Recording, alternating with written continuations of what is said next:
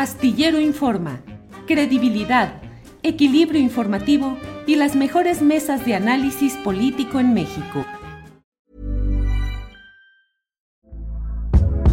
Hey there, it's Michelle Norris. I'm host of a podcast called Your Mama's Kitchen. When I travel, I'm usually looking for a way to find a taste of home when I'm not at home. And one of the things I love to do when I am at home is entertain. And Airbnb allows me to do that. When I was in California recently, I rented a house that had a great kitchen. And when we were sitting around the table, we're all thinking, we're in someone else's house. Someone could be in all of our homes as well. If you have a home, but you're not always at home, you have an Airbnb. Your home might be worth more than you think. Find out how much at airbnb.com/slash host.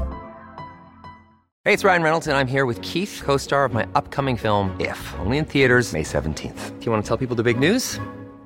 Right, I'll do. Sign up now and you'll get unlimited for $15 a month in six months of Paramount Plus Essential Plan on us. Mintmobile.com slash switch. Upfront payment of $45 equivalent to $15 per month. Unlimited over 40 gigabytes per month. Face lower speeds. Videos at 480p. Active Mint customers by 531.24 get six months of Paramount Plus Essential Plan. Auto renews after six months. Offer ends May 31st, 2024. Separate Paramount Plus registration required. Terms and conditions apply if rated PG. Bien, ya estamos aquí. Gracias por su presencia. Está hoy con nosotros, nos acompaña y doy la bienvenida a Teresa Rodríguez de la Vega, académica, opinante. Teresa, buenas tardes. Buenas tardes, Julio, Daniel, Arturo, un gusto. Gracias. Daniela Barragán, buenas tardes. Hola Julio, muy buenas tardes. Saludos a todos los que nos están viendo y pues un abrazo a Arturo Cano y a Teresa Rodríguez, un gusto también. Gracias. Arturo Cano, buenas tardes. ¿Qué tal, Julio? Buenas tardes. ¿Cómo va todo? Pues ahí va caminando. En materia todo. fílmica. En materia fílmica, todo va caminando. Buenas, buenas tardes, Daniela, Teresa. Un gusto verte por aquí. Gracias. Eh, Daniela Barragán, ¿cómo viste el tema de pues esa presentación del documental de Claudia Sheinbaum ayer? Hubo filas, ya nos dirá Arturo Cano que estuvo por ahí, que además tomó video de algunas de las cosas que sucedieron por ahí. Eh, Daniela, ¿cómo viste todo este tema? Pues de entrada, qué bueno que ya no quieren repetir el episodio del Estadio Azul, de nada uh -huh. de que una escena con, con asientos vacíos, se organizaron muy bien.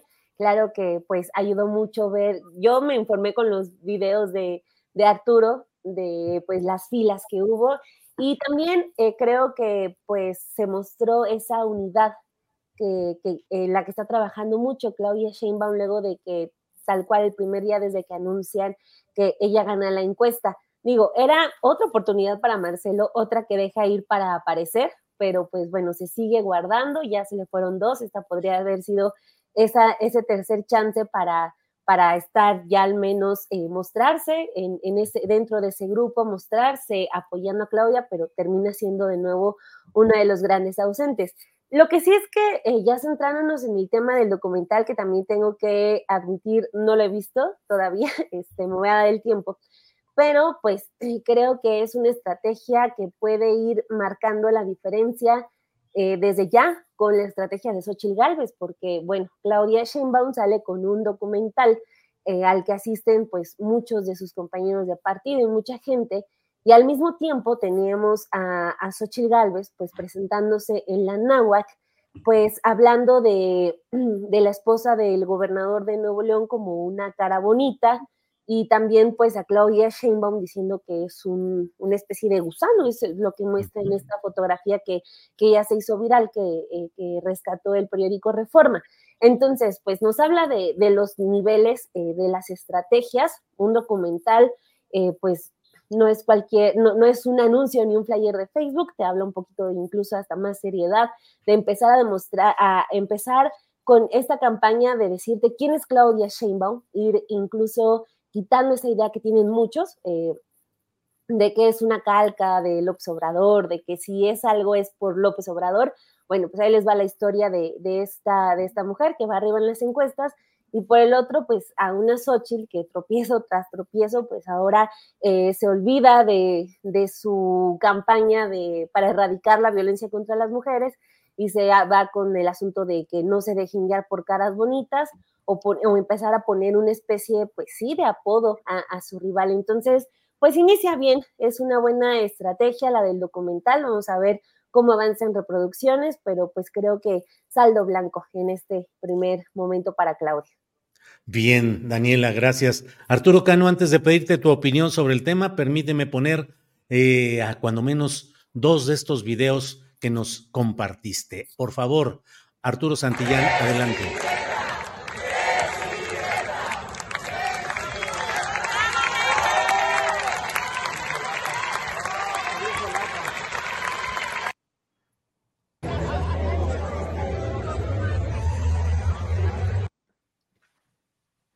Bueno, Ese, ese brevísimo segundo videíto, Julio, eh, se, los, se, los, compartí porque ahí se puede ver al flamante esposo Claudia Sheinbaum y a su hijo, a Rodrigo Imas, quien eh, eh, fue editor y, participó pues en la, hechura de la confección de, este, de esta pieza fílmica llamada Claudia el documental. Este, ya se va haciendo costumbre que salvo en el Estadio Azul, pues eh, para entrar a los eventos de Claudia Sheinbaum hay que ser muy hábil eh, en, eh, en, el codazo este, y, aguantar muy bien los apachurrones, porque así ocurrió ayer también en el, en el Teatro Metropolitan, había muchísima gente, todo el mundo quiere entrar al mismo tiempo, entonces vuelve aquello una suerte de relajo. La clase política morenista en pleno estuvo ahí para el, estreno de este documental y me refiero a los eh, cinco, a las cinco personas que participaron en la definición de la precandidatura aquí en la Ciudad de México, los sentaron juntos, había identificadores con sus nombres en las, en las butacas. Yo creo que quieren seguir mandando ese mensaje de unidad, porque no me explico por qué otra vez hicieron eh, posar para la foto a el doctor Gatela, Margarita Jarfus, Clara Brugada, Mariana Boy y el joven Torruco. Eh, otra vez se tomaron la foto.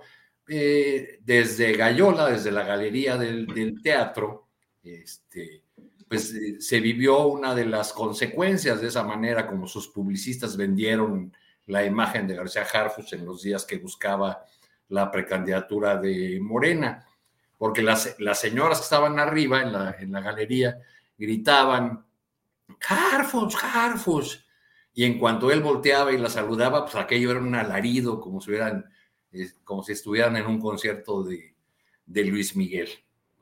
Fueron algunos de los, de los detalles ahí que se vieron, la presencia también eh, eh, significativa de algunas integrantes del gabinete. Vi por ahí una butaca con el nombre del el secretario de Hacienda, Hacienda, Rogelio Ramírez de la O, pero él no, no llegó, yo no lo vi. A quienes sí vi fue a las titulares de Economía, Educación y Gobernación, o sea, Luisa María Alcalde, Leticia Ramírez y este, Raquel Buenrostro.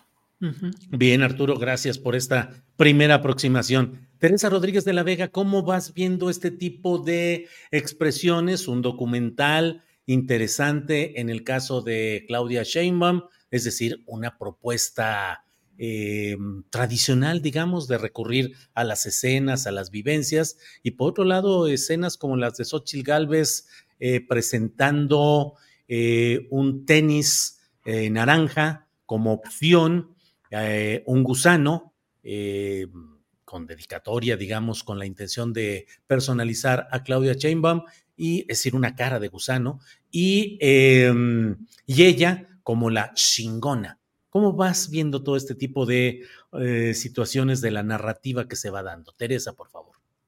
Creo que lo que pasó ayer pues habla mucho de dos estrategias de campaña distintas. Eh, yo hace días en Twitter X ponía que desde mi perspectiva a la campaña de Xochitl Galvez le falta urgentemente un continuista, esta persona que se dedica a verificar que de capítulo a capítulo de una serie, pues la que estaba vestida de una manera siga vestida de esa manera si es el mismo día, o que el que andaba con no sé quién siga andando con no sé quién al día siguiente.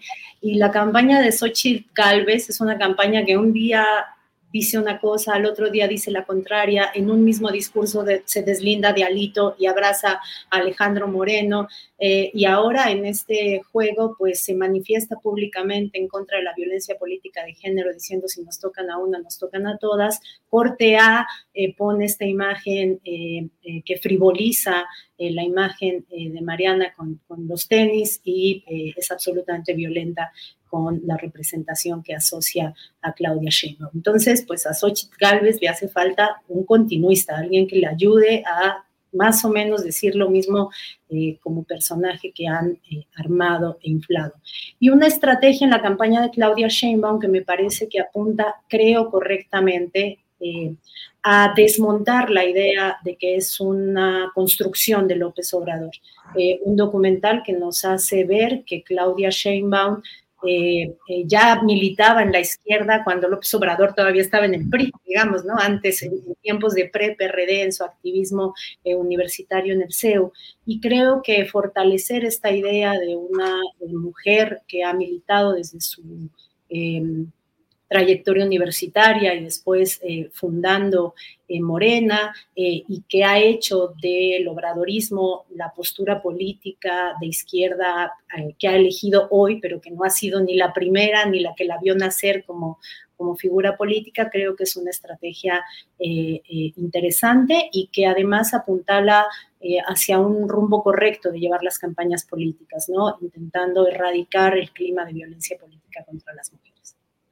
Gracias, Teresa Rodríguez de la Vega. Teresa es socióloga, profesora de la Facultad de Ciencias Políticas y Sociales de la UNAM y panelista en la Mesa Roja de pie de página. Gracias, Teresa. Daniela, ¿cómo caracterizar este tema? ¿Es violencia política lo del cartel del gusano eh, referido inequívocamente pues a, Claudia Sheinbaum por parte de Xochitl Gálvez. Violencia política, violencia política de género, incongruencia, desesperación. ¿Cómo caracterizar ese asomo de una eh, caracterización tan reprobable en lo inmediato como es lo que hizo Xochitl Gálvez? Daniela, tu micrófono. Sí, ahí voy. Este, pues, sí, ya no se me olvida. Este, híjole, pues sí se nota en gran medida y con lo que mencionaba ahorita Teresa, eh, quizá podríamos decir que ya estas van a ser como las nuevas estrategias de Xochitl que tienen el sello de, Max Cortázar, que es uno de los elementos que sumó en las últimas semanas, que pues al parecer fue recomendación directa de Santiago Krill, este eh, señor eh, que viene del equipo de Calderón, y que está eh, pues 100% relacionado con campañas sucias y pues que también ha gozado de muchísima impunidad. Entonces, creo que la gente de la que se está rodeando Xochitl pues apunta hacia eso, hacia empezar pues, eh, a colocar adjetivos, a colocar eh, apodos en lugar de empezar a argumentarse, de decir, bueno, ya les dije 30 mil veces por todos lados que bendije latinas, que me esforcé eh, de, en Hidalgo siendo muy pequeña, y entonces empieza por eh, a tirar adjetivos, incluso además de Max Cortázar, ya ahora podríamos sumar a una Kenia López Rabadán, que también en el Senado se caracterizó por ser muy estridente y también pues eh, por este asunto de refugiarse tanto en los gritos como en adjetivizar, por decirlo de alguna manera. Eso permite que, pues sí, haya un impacto en la gente que va a empezar a, ya veo eh, e, esa imagen del gusano colocada abajo de cada tweet de Claudia Sheinbaum, o sea, se va a hacer medianamente popular, pero además de eso, pues la consistencia es lo que sigue faltando. Claro que podría ser violencia, eh, pues de género, no sé si eh, tan estrictamente sea un sí, porque pues, o sea, son contrincantes. Claro que hay una naturaleza ahí de que pues se van a atacar, se van a echar una a la otra. Lo que sí es que creo que desde, desde este momento Xochitl eh, va a apostar por una superficialidad en la argumentación en contra de Claudia. Eh, tanto en las mesas, en las entrevistas a las que ha asistido, eh, pues no la baja ni ella ni sus ni la gente cercana de lo que ya mencionábamos de ser la copia de AMLO. Eso, por ejemplo, sí lo metería en, el, en un asunto por completo de violencia eh, política de género porque pues ella misma se quejó de que el presidente le aplicaba esa violencia al momento de decir que era ella la elegida de unos señores para la candidatura, pues bueno, ella está haciendo exactamente lo mismo, lo que también nos demuestra de cómo no están realmente preocupados por, eh, pues, hacer conciencia sobre la violencia que viven las mujeres en la política, sino que más bien son unas herramientas que están utilizando a conveniencia. Entonces, eh, pues sí me parece muy delicado que eh, las primeras campañas presidenciales, bueno, exceptuando Samuel García que, que se cuela, sea, teniendo una eh, elección presidencial en la que tenemos a dos mujeres potenciales que prácticamente, a menos de que algo muy extraordinario ocurra, vamos a tener a dos mujeres, a una mujer en la presidencia de la República. En el periodo de precampañas, en la discusión esté, esté de un lado, eh, pues tan decadente, ¿no? Eh, recurriendo a dibujos, a los adjetivos, a los apodos. Entonces, pues, híjole, ojalá la gente de la que se está rodeando Xochitl pues haga, empieza a hacer este trabajo que ya eh, hablaba eh, Teresa, de pues darle más consistencia porque pues apodos va a poder poner muchos, pero al final de cuentas el cargo que se va a disputar es el de la presidencia y pues yo quiero suponer que la gente está buscando pues más carnita en, en lo que pueda eh, ofrecer una candidata que va, por cierto, pues muy mal en las encuestas. Gracias, Daniela. Arturo Cano, Arturo, pues eh, la disputa por las candidaturas al Senado ya está ocupando el lugar que le corresponde en esa sucesión de escándalos y de controversias internas de los partidos. Por lo pronto se confirma que Omar García Harfus acepta ir como precandidato único por Morena en la Ciudad de México en el primer lugar de, la, de las propuestas de Morena. Arturo, se confirma que ha nacido una nueva estrella en el firmamento morenista, porque bueno, por aquí incluso alguien, déjame leerte y compartir este eh, tuit de Íñiguez Martínez que dice, Chainbaum es hija del 68 y Harfuch es nieto. ¿Qué opinas, Arturo? Pues como como habíamos comentado en esta mesa, Julio, esa era una de las opciones que se barajaban dentro de Morena cuando empezó a suscitarse el debate en torno a la eh, precandidatura en la Ciudad de México. Y como hubo una, eh, la oposición de un fuerte de sector, sobre todo el proveniente de la, de la izquierda en la ciudad, se se hizo el planteamiento, y yo supe que se lo hicieron llegar a, Claudio Chema, de que García Harfuch fuera al Senado, que hiciera campaña junto con Clara Brugada para así aprovechar su, su jalón electoral eh, y que eh, eventualmente, ah, que una acotación importante, que fuera como candidato al Senado con un suplente de peso veremos a quién ponen de suplente para saber si se van confirmando, digamos, esa, o se va confirmando esa ruta. De modo que al llegar al, al Senado pudiese dejar el cargo como, como ocurrió, ya señalabas tú el caso de la senadora Olga Sánchez Cordero, también fue el de Germán Martínez, que fue eh, director del Seguro Social durante eh, los primeros meses del gobierno de, de López Obrador. Pero pues efectivamente el, nieto del general del 68 se convierte ahora en candidato de, la izquierda al Senado y lo veremos haciendo campaña aquí en la Ciudad de México en los siguientes eh, meses eh, y recibiendo quizá eh, esas expresiones de, apoyo en forma de alarido que lanzan los fans al, al actor o al cantante de moda, que es como los publicistas de Harfus han construido su, su imagen. Bien, Arturo, gracias. Teresa, eh, aquí se puede opinar de lo que quieras, cuando quieras, e interrumpir lo que sea. Te lo digo porque quisiera pedirte eh, que nos dijeras algo sobre pues otro aspecto de la izquierda, que es la izquierda social, y particularmente comunicados del zapatismo que han estado eh, siendo emitidos y que me parece que es otra parte de ese México al cual no siempre le ponemos la atención adecuada, tanto el zapatismo como la lucha de defensores ambientales, algunos de ellos asesinados, luchadores contra instalaciones de mineras. Y bueno, pareciera que todos nos vamos por el lado electoral, pero está la otra parte de esa vida de nuestro país. Entonces, si quieres hablar de los nietos del 68, de Chainbaum y de Harfus o de este tema, como tú quieras. Aquí todo se vale, Teresa. Bueno, mira, lo intento eh, ligar porque creo que simbólicamente la centralidad que García Harfuch está teniendo en Morena eh, no es nueva como actitud eh, pragmática electoral del partido.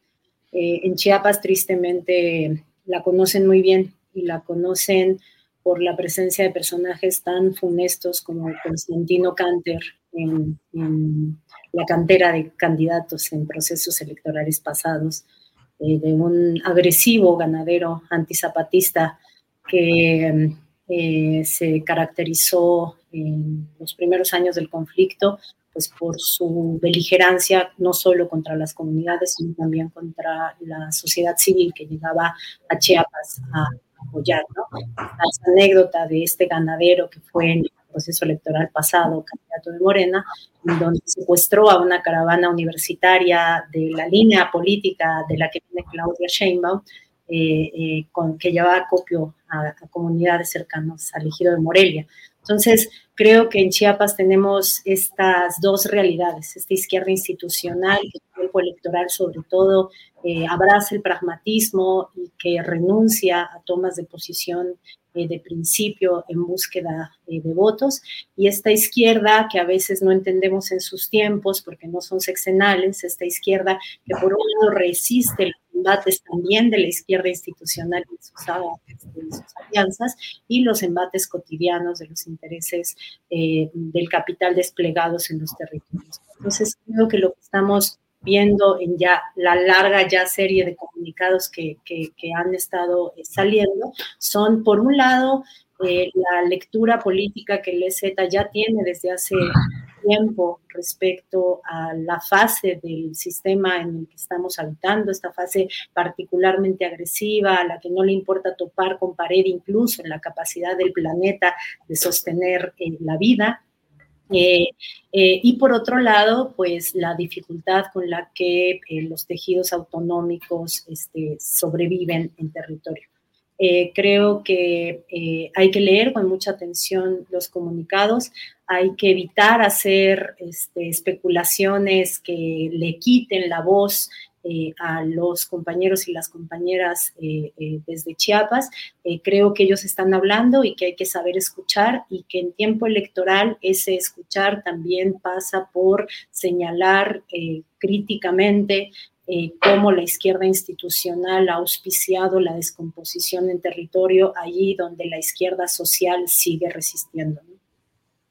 Bien, Teresa, gracias. Eh, Daniela, mm, volviendo al tema electoral, que es el que está también candente, ¿cómo ves el, el uh, pues no sé, ya los enredos, los, um, las complicaciones y a veces casi caricaturales de Samuel García? Que regresa tres días a ser gobernador de Nuevo León para luego pedir licencia y volver a ser candidato, precandidato presidencial. Y no sabemos si así le va a ser de ya llegué vieja, ya me voy vieja. Cada mes va a llegar tres días a tomar posesión para que no le compliquen el que siga ahí quien él desea que siga como gobernador sustituto. ¿Cómo vas viendo todo eso, Daniela?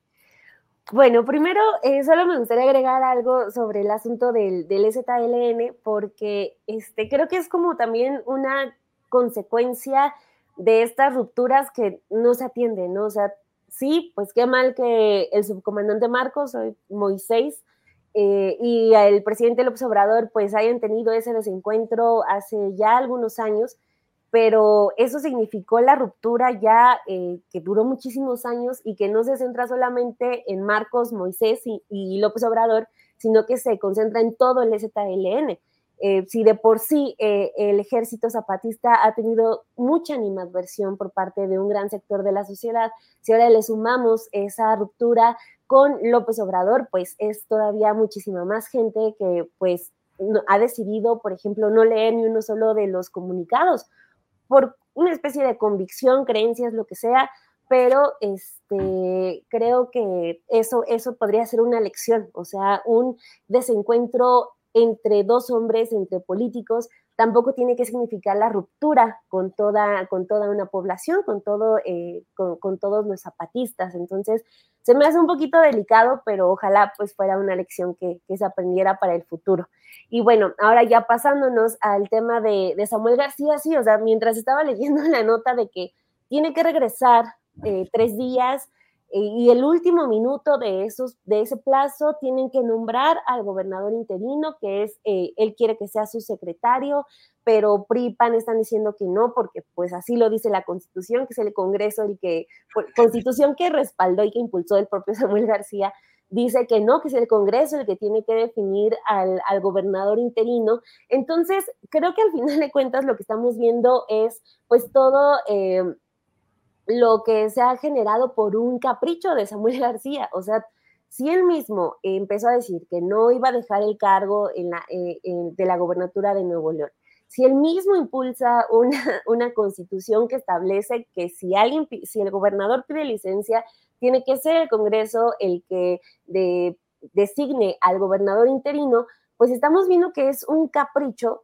que está enojado porque no puede ni designar a, a, quien, a quien le va a dejar la oficina, que va a dejar por un capricho de ser un precandidato eh, presidencial. O sea, las voces en su partido, y hasta se lo recuerda Claudio X González en un tuit el día de ayer, dice, adentro de tu partido están diciendo que tienes una ambición fuerte por esa candidatura presidencial cuando todo está jugando en tu contra. Entonces, pues creo que es muy evidente cómo eh, está, eh, está, Nuevo León desafortunadamente bajo eh, pues los berrinches, los caprichos de un gobernador que no cumplió ni su promesa más básica, que por cierto, ahorita también es uno de estos políticos que tenemos con la superbandera feminista, luego de que le cae de perlas la agresión de Vicente Fox a Mariana Rodríguez, porque está explotando y está ya diciendo que pare la violencia contra las mujeres, cuando también, pues es otro de los pendientes que dejó en Nuevo León, ¿no? El caso de, de Devani Escobar,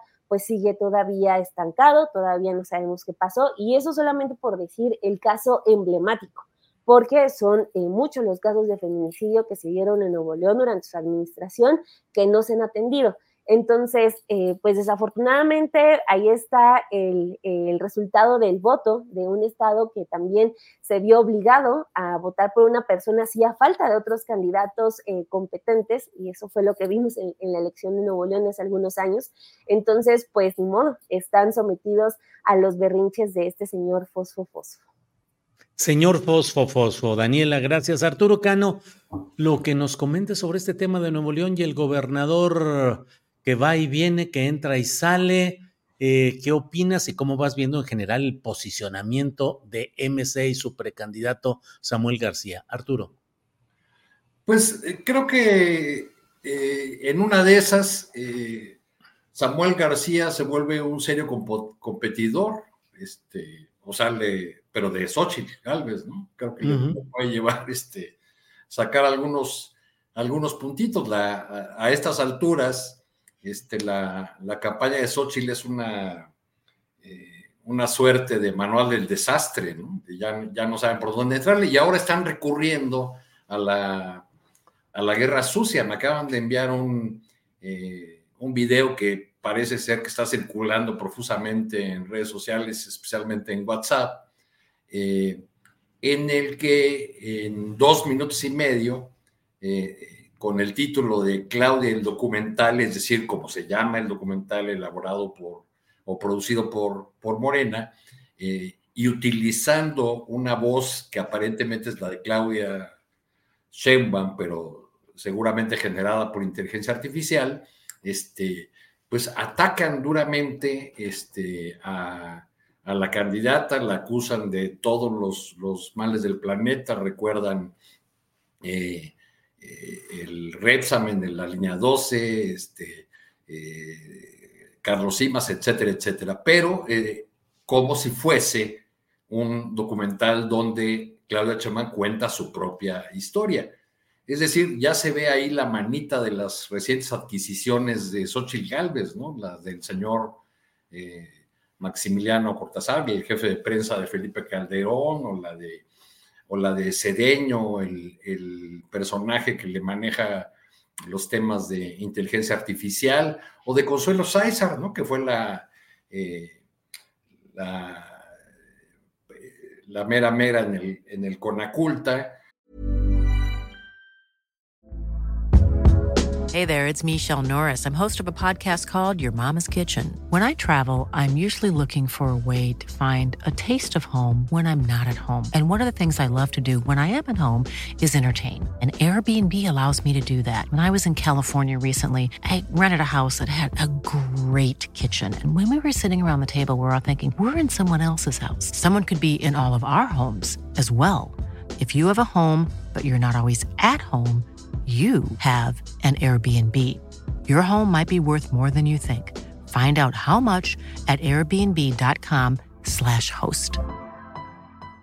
I'm Sandra, and I'm just the professional your small business was looking for. But you didn't hire me because you didn't use LinkedIn jobs. LinkedIn has professionals you can't find anywhere else, including those who aren't actively looking for a new job, but might be open to the perfect role, like me. In a given month, over 70% of LinkedIn users don't visit other leading job sites. So if you're not looking on LinkedIn, you'll miss out on great candidates like Sandra. Start hiring professionals like a professional. Post your free job on linkedin.com/people today. Y, y, luego hace algunos años una eh, partícipe muy activa en la operación Ber Berlín.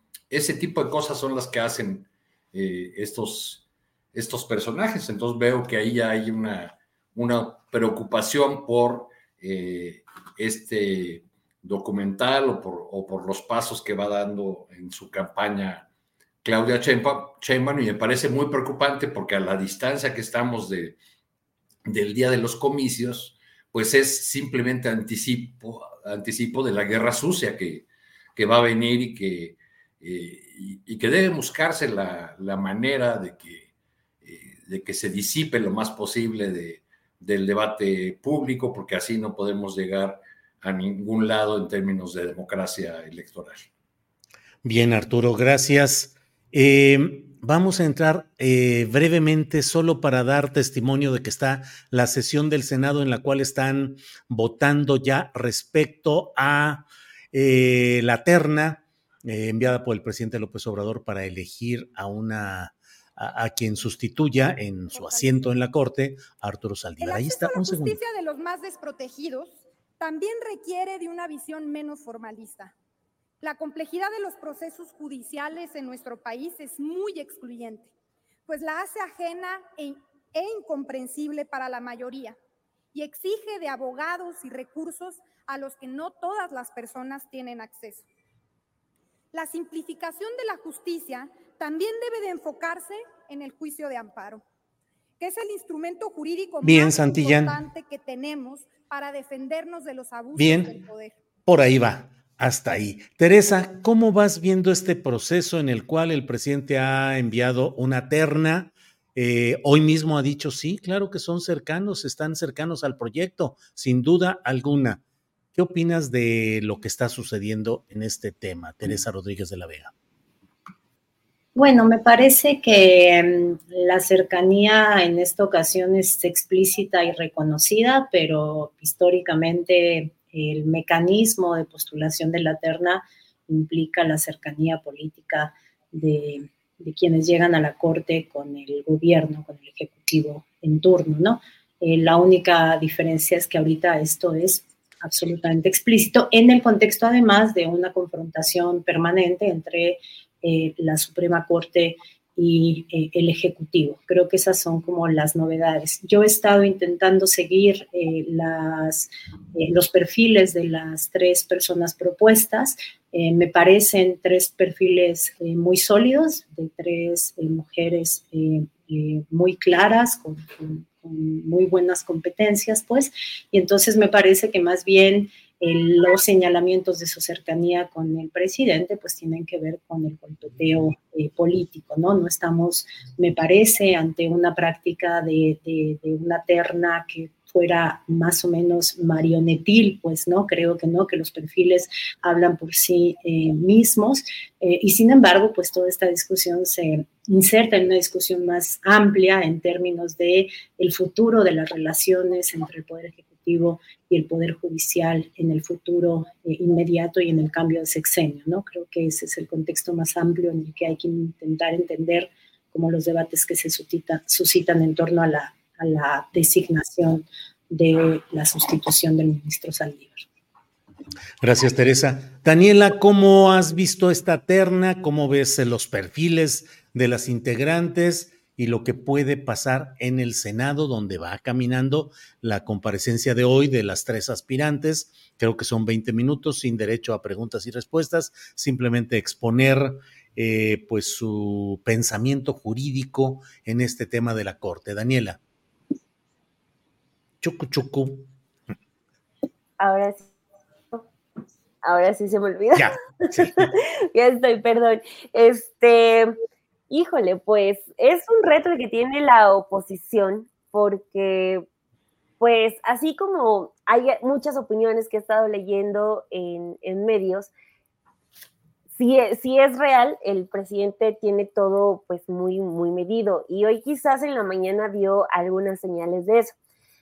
Digo que tiene un ganar-ganar porque pues el presidente va, si hoy no eh, votan por alguna de, las mujeres que propuso, pues le toca generar otra terna y si tampoco se vota esa, pues ya finalmente él pues asigna de manera directa.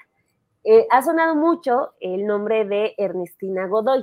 Eh, lo que estaba leyendo es que pues sí tiene facultades para hacerlo, el supuesto que tiene ahorita no, no la limitaría. La señora a la que me refería hace unos minutos es lo que ocurre hoy en la mañanera, que el presidente pues habla que es, er, pues es tanta la cercanía que tiene con Ernestina Godoy que buscaba que ella fuera su consejera jurídica en presidencia. Entonces, pues creo que quizás por ahí iría eh, este, esta estrategia del presidente de, bueno, pues incluso no niega, sino que refuerza esta idea que espantó a muchos eh, de la cercanía con, la, con sus propuestas para la Corte. Y sí, o sea, si nos sentimos muy eh, rectos en las opiniones, pues sí estamos hablando de tres mujeres que abiertamente ellas lo dijeron, lo dice el presidente, lo, dicen, lo dice la oposición, son muy cercanos al presidente López Obrador, pero ¿cuál de los ministros no ha sido cercano a alguien? ¿Y cuál de los ministros no ha beneficiado a ese alguien ya estando en ese puesto? Entonces, quizá para un mediano plazo, si es que se avanza en alguna reforma eh, en el Poder Judicial, pues sí tendríamos que estar hablando de que no queremos ministros que tengan cercanía con políticos, pero ahorita pues básicamente es lo que tenemos. Entonces creo que eh, pues sí, el presidente pues eh, va, va a, anotar con un espacio en la Corte, porque incluso también otra cosa que hay que destacar, perdón, Loreta Ortiz quien era considerada pues una de las ministras cercanas a López Obrador, ya con su comentario en la FIL también termina por voltearse por completo, ¿no? se había mantenido un tanto cercana, igual que a Yasmín Esquivel, aunque pues ella sí está con un exagerado bajo perfil, pero Loreto Ortiz pues ya en la FIL dice, no, yo no estoy de acuerdo con, una, con, la reforma eh, que propone el Ejecutivo, entonces pues también eh, vaya que, se necesita eh, pues tener un perfil cercano a, López Obrador o a Morena o a este proyecto eh, en la corte porque pues ya se queda, se queda solamente justo con, con Yasmín Esquivel.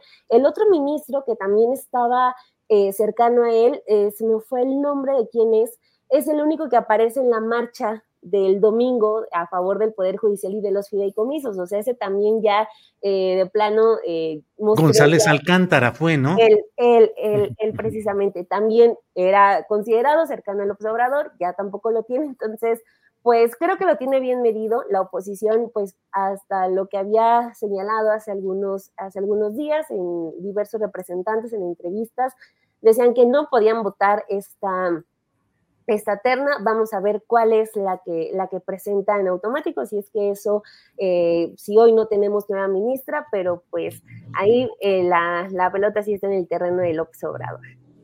Gracias, Daniela. y, todo, esto lo armó Arturo Saldívar por irse antes de tiempo, ¿no? Sí, sí, sí. Ayer, por cierto, andaba ahí en el Teatro Metropolitan, Arturo Saldívar, siempre muy saludado, muy buscado para la foto, vestido con un saco como azul rey, muy brillante. Este, se acercó por ahí eh, o al, pasar por un pasillo estaba ahí nuestro amigo y colaborador Fede Bonazo, Federico Bonazo, que lo saludó, oiga, ministro, este, presentándose con él, ¿no? Lo quería, lo quería saludar. Este, ¿Y cuál va, va siendo mi sorpresa? Que la respuesta del exministro Saldívar fue decirle a Bonazo, claro, te conozco, leo todos tus tweets. Dale. Bueno, ahora ya, así son las nuevas formas de conocencia. Y, anda muy antes decían, ¿cómo va tu novela? ¿no? Sí, sí, sí. Y anda muy contento, anda muy contento Saldívar, ya lo eh, leo justo en Twitter, felicitando a toda la gente de Morena, ahorita en el tuit de, de Omar García Harfuch, felicitándolo, como que tenía muchas ganas ya de salir de, de, este, de la corte para empezar con su morenismo activo. Sí, sí, sí, como que eso necesitaba. Arturo, ¿cómo vas viendo el proceso de la elección de quien sustituya precisamente a Arturo Saldívar? Eh, ha habido ayer, hubo comentarios muy positivos respecto a Berta Alcalde Luján, en el sentido de que pues, mostró un gran empaque eh, jurídico, mucho conocimiento. Todo iba más encaminado antes a que tal vez la mejor carta posible sería la consejera jurídica de la presidencia, Estela Ríos, y ayer hubo muchos comentarios positivos a Berta Alcalde, pero ¿cómo vas viendo ese proceso, Arturo? Estoy de acuerdo con esa apreciación, Julio, lo que alcancé a ver de las comparecencias de las tres aspirantes, pues sin duda, eh, Berta Alcalde Luján este, es la más... Eh, la más sólida, ¿no? Fue desde, desde muy joven se interesó en el derecho penal, se obtuvo por ahí una beca para irse a Nueva York y parece que eso está, está rindiendo frutos, ¿no? De, este debate, lo que a mí me gustaría destacar es toda esta eh, eh, andanada de, opiniones, y ataques que eh, se lanzan contra el presidente y contra la 4T en general, porque se quiere capturar a a la Corte porque se le quiere robar la independencia al Poder Judicial, como si los presidentes de antaño nombraran a sus enemigos como ministros. Ahora, ya eh, a mi parecer se ha convertido esto, como lo hemos señalado en otras ocasiones, pues en eh, este, todo este tema de lo judicial, pues en una de las banderas de, de la campaña y lo estaremos viendo aparecer en, eh, en el debate público a cada ratito de aquí a las elecciones, porque no, no es solamente ya el tema de los ministros y sus privilegios, también es la cuestión de los fideicomisos, eh, y luego ya ahora un nuevo eh, frente o que ha receado más recientemente eh, la necesidad señalada por el presidente de la reforma completa del Consejo de la Judicatura Federal, donde por cierto también hay personajes a la cabeza de ese órgano de, ese órgano propuestos por él, como el maestro Bernardo Batis, por ejemplo, eh, eh, por quien siempre ha expresado mucho, mucho respeto, pero evidentemente al presidente de la República pues no se le da mucho eh, ni la jerga del, del sector judicial, ni, ni las maneras que, que esperarían desde el Poder Judicial ser ser tratados. Entonces yo creo que veremos cómo esta eh, batalla eh, arrecia, pues ya, ya ahora con el, eh, con el añadido del, del ingrediente electoral. Gracias, Arturo. Teresa Rodríguez de la Vega. han dicho Arturo y Daniela de alguna manera el hecho de que, pues, vale el expresar tú misma, públicamente, tú misma lo dijiste también, eh, expresar el posicionamiento que se tiene cada cual, en este caso referido a la Suprema Corte de Justicia de la Nación. Ayer Claudia Sheinbaum estuvo en Palacio Nacional, dijo el presidente de la República hoy que platicaron de otras cosas, de cómo estás y cómo te ha ido, nada partidista, nada político, nada electoral, que sería, híjole, verdaderamente todo un espectáculo ver a dos personajes tan altos de la vida política nacional reuniéndose para platicar eh, intercambios de cómo vas y cómo estás. Pero bueno, eso es lo que se ha dicho. Te pregunto, Teresa Rodríguez de la Vega, eh, ¿afecta a la postulación, afecta a la imagen política de Claudia el ir a Palacio Nacional por un lado y por otro? ¿Qué tanto se mantienen o van disolviéndose esas... Um, eh, tradicionales consideraciones respecto a formas, a imágenes, a cuidados de relaciones o de visitas como estas. Teresa. Yo creo que es eh, como un performance, ¿no? Es decir, Claudia va, el, presidente declara que platicaron del clima, de, del pasado, y me parece absolutamente este, hasta risible. Eh, que se haga el esfuerzo eh, por intentarnos convencer de que no estuvo en la mesa de esa visita el panorama electoral o preelectoral. Este, entonces, en ese sentido, creo que pues ya son declaraciones absolutamente vacías de contenido que, no, resultan para nada interesante.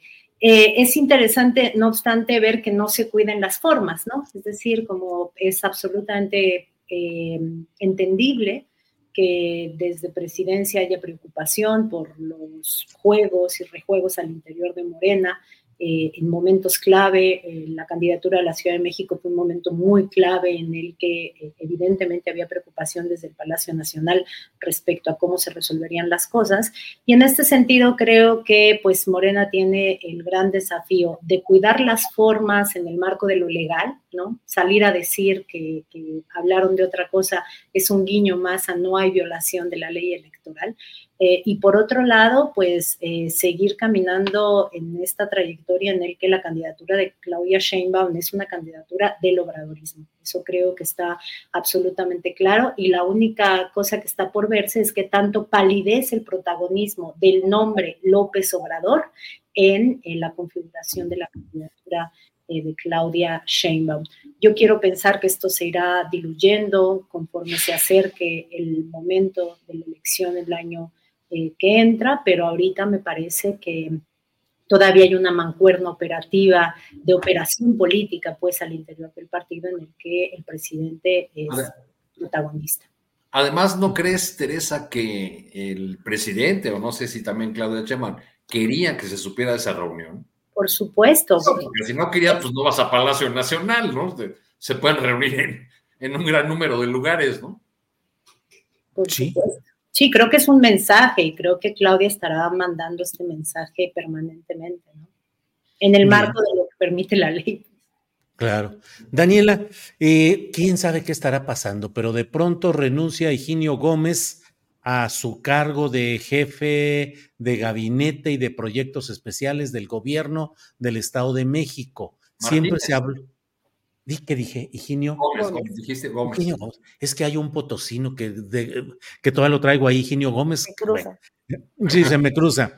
Eh, Higinio, Martínez, Higinio Martínez, claro, el eh, senador por el Estado de México, jefe durante tanto tiempo del grupo Texcoco, que siempre se habló de que no estuvo demasiado satisfecho con la postulación de quien era parte de su equipo en el que él mandaba, que es Delfina Gómez, y finalmente Delfina lo nombra en este cargo de jefe del gabinete y de proyectos especiales, renuncia, sale y regresa al Senado. ¿Habrá turbulencias políticas por aquellos rumbos, Daniela?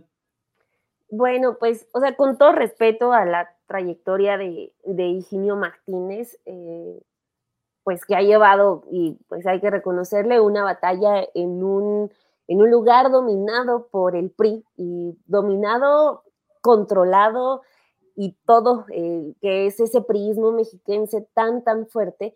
O sea, con todo respeto y reconocimiento a su trayectoria, pues sí, sí parece, eh, sí salta esta decisión tan eh, repentina, pero pues al final de cuentas creo que todos nos enteramos que quien ganó fue Delfina, ¿no? O sea, hubo una candidata y ahora hay una gobernadora que recibió una muy buena cantidad de votos, que hizo campaña, sí, pero la que ganó fue ella. O sea, ahorita esto de eh, lo que se ha estado manejando de que no, eh, no le estaban dando los puestos que él quería, pues bueno, pues quizás haya, eh, pues va a haber más de un eh, hombre molesto conforme las mujeres vayan ganando estos espacios.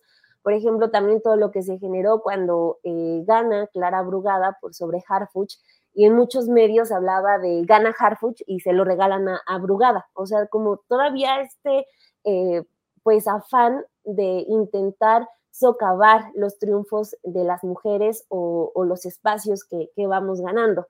Entonces, pues sí, o sea, a lo mejor hay una, hubo una mala negociación, pero pues creo que Higinio Martínez, con toda su trayectoria, pues también debe entender que él no es el gobernador, que hay una gobernadora. Y me parece muy delicado porque, o sea, como mexiquense me preocupa mucho, mucho la entidad, que eh, pues no es como que ya eh, llegó Morena y el priismo ya se haya, eh, haya recogido sus cosas y se haya retirado, ¿no? O sea, hay todavía muchas cosas que hacer, hay que empezar, o sea, si en el país se tenía que, que, hacer una gran limpia en el Estado de México, que era el bastión político del priismo, pues es una tarea doblemente difícil. Entonces, pues sí es muy delicado que un, una pieza importante del equipo de Delfina saliera así, pero pues bueno, quizá también a la larga puede ser mejor. Eh, me recordaba, por ejemplo, a lo que veo en, el grupo de Claudia, eh, estas como bombas de tiempo, quizá, eh, por ejemplo, en el caso de Monreal, ¿no? Que pues sí son hombres que se están pues prestando para la foto de la unidad, para decir vamos a trabajar, pero pues que a la larga resulta más costoso tenerlos cerca que tenerlos lejos. Entonces, pues ojalá que las cosas estén bajo control en el equipo de, Delfina Gómez, que si de por sí ya tiene todo muy difícil, pues estas turbulencias como que pues no ayudan demasiado, pero pues ojalá, ojalá lo tenga todo bajo control. Oye, Daniela, pero, pero más que una cuestión de género, ¿no será una cuestión de dinero en el caso de Higinio Martínez? Digo, porque yo tengo otros datos en el caso de este personaje político la, riqueza inmobiliaria de los Martínez en Texcoco es bueno. Y eh, pues ha, ha, sido el puente con OHL, eh, pactó, eh, hay muchas versiones entre morenistas del Estado de México, que pactó con Peña Nieto lo del aeropuerto de Texcoco a cambio de concesiones de terrenos y de terrenos baratos que luego se venderían caros en los alrededores del aeropuerto, en fin. Entonces, creo que ahí más bien hay un, desencuentro de, intereses que, que, aquella lucha política que alguna vez representó Higinio Martínez. Sí, yo, yo también lo creo. Digo, yo, yo no tengo toda, toda esa información, no la pongo en absoluto en duda. Y creo que por eso me, me refería a ese punto de, pues, quizá pues sí generen turbulencias, sí generen como ciertas dudas de lo que se está viviendo adentro, pero quizás es mejor pues ya darles las gracias y tenerlos lejos. Muy bien, gracias Daniela. Eh, son las dos de la tarde con 51 minutos, vamos ya en la parte final y eh, vamos a entrar a un postrecito de dos, tres minutos el tema que deseen agregar ya en esta parte final. Arturo Cano, por favor, postrecito.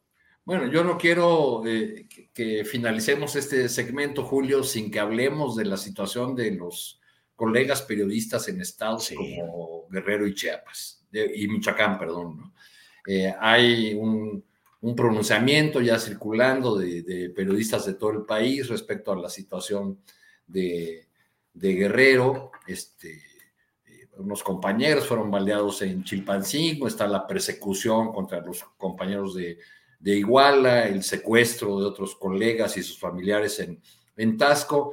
Eh, es decir, en suma, uno de los, eh, una de las entidades donde eh, mayores ataques han recibido los, los, los compañeros que, que, trabajan de por sí en condiciones muy complicadas, tanto de seguridad como, como laborales y creo que es justo eh, pues eh, sumar nuestras voces a la, a la, exigencia de que las autoridades cumplan con su trabajo eh, y que dejen de tener actitudes de desinterés o frivolidad respecto de estos temas tan, tan complicados como los que ahora han llevado a pues que sean baleados unos colegas que además estaban parados muy cerca ahí de la, de la zona militar, de la, de la región militar, a, este secuestro no del todo esclarecido en el caso de Tasco. En fin, Guerrero, como otras eh, regiones o entidades del país, tiene porciones que, eh, que podemos considerar ya zonas de silencio, es decir, lugares donde no se puede hablar, que si se publica algo, eh, se corre un riesgo de ser agredido o incluso asesinado, o, donde, o, bien donde los colegas tienen que salir de ese, de ese lugar.